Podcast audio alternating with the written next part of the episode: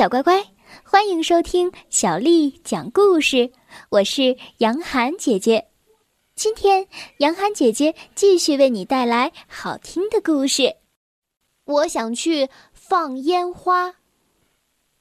森林里，田鼠细尾巴和克拉拉悄悄地来到放置烟花的纸筒旁。真奇怪，看起来像个鸡窝，却没有母鸡在里面。我们进去躲起来，没准啊，母鸡们一会儿就回窝了。嗯，难道是火箭在说话吗？谁？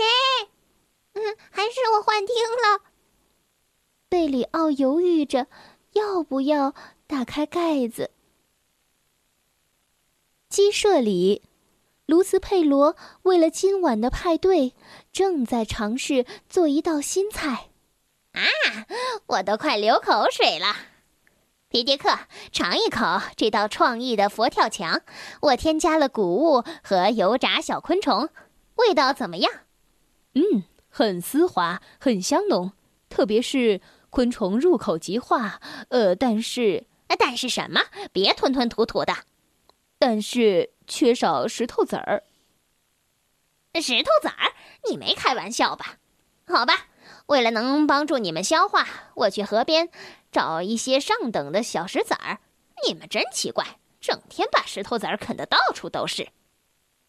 佩罗刚走，小胖墩儿和大嗓门就扛着麻袋回来了。胖墩儿，这汤里是不还缺些中国的胡椒粉？大嗓门坏笑着说：“呃，对，放一点儿，呃，再放一点儿，呃。”味道一定不错，不光能提味道，还保证让他们满嘴放炮、屁股冒火。小胖墩儿又抓起了一把黑色粉末，撒在汤里。刺猬兄弟坐在墙头看热闹。什么味儿呀，尼克？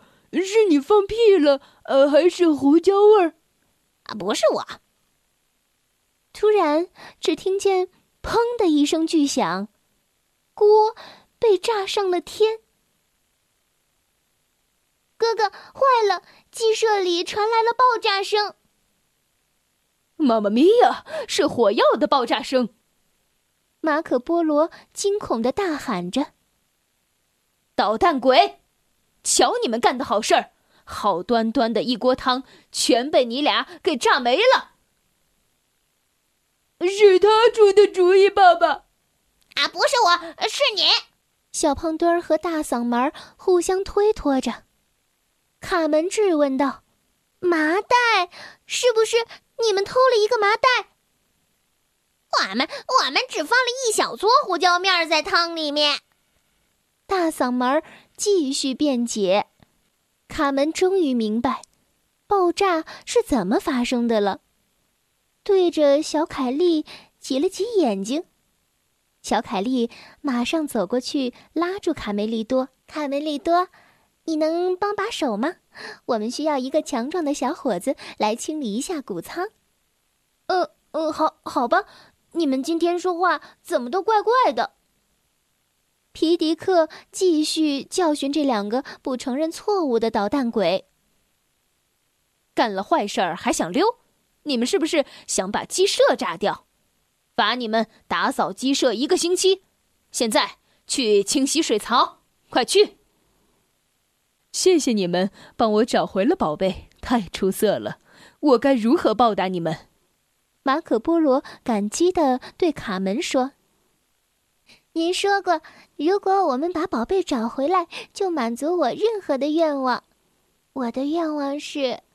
哦，没问题。”我们需要多准备些粉红色。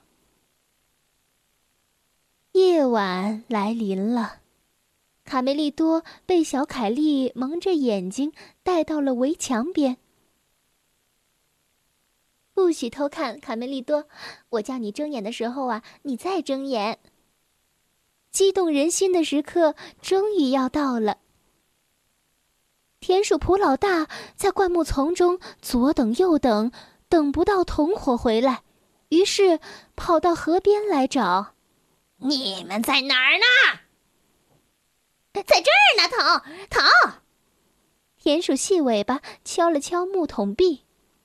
田鼠普老大气急败坏：“天都黑了，你们你们躲在里边干什么？”我们在等小鸡回窝，儿头。你们觉得守在里面就能捉到小鸡吗？马上从里面出来！田鼠仆老大窜上前，正要掀盖子，不小心脚被绳子绊了一下，尾巴触到了燃烧的蜡烛。哎呀，哎呀！田鼠仆老大一声惨叫，不变方向的在满地导火线上飞奔。痛死我了！痛死我了！蒲老大的一阵乱窜，引燃了所有的烟花装置。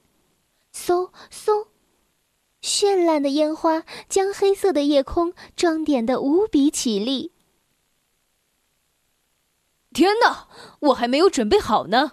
是谁点燃了我的烟花？马可波罗想去阻止，可是已经来不及了。哥哥，你现在可以睁开眼了。望着空中绽放的烟花，卡梅利多张大了嘴巴。哇，天上开花了！我不是在做梦吧？生日快乐，卡梅利多！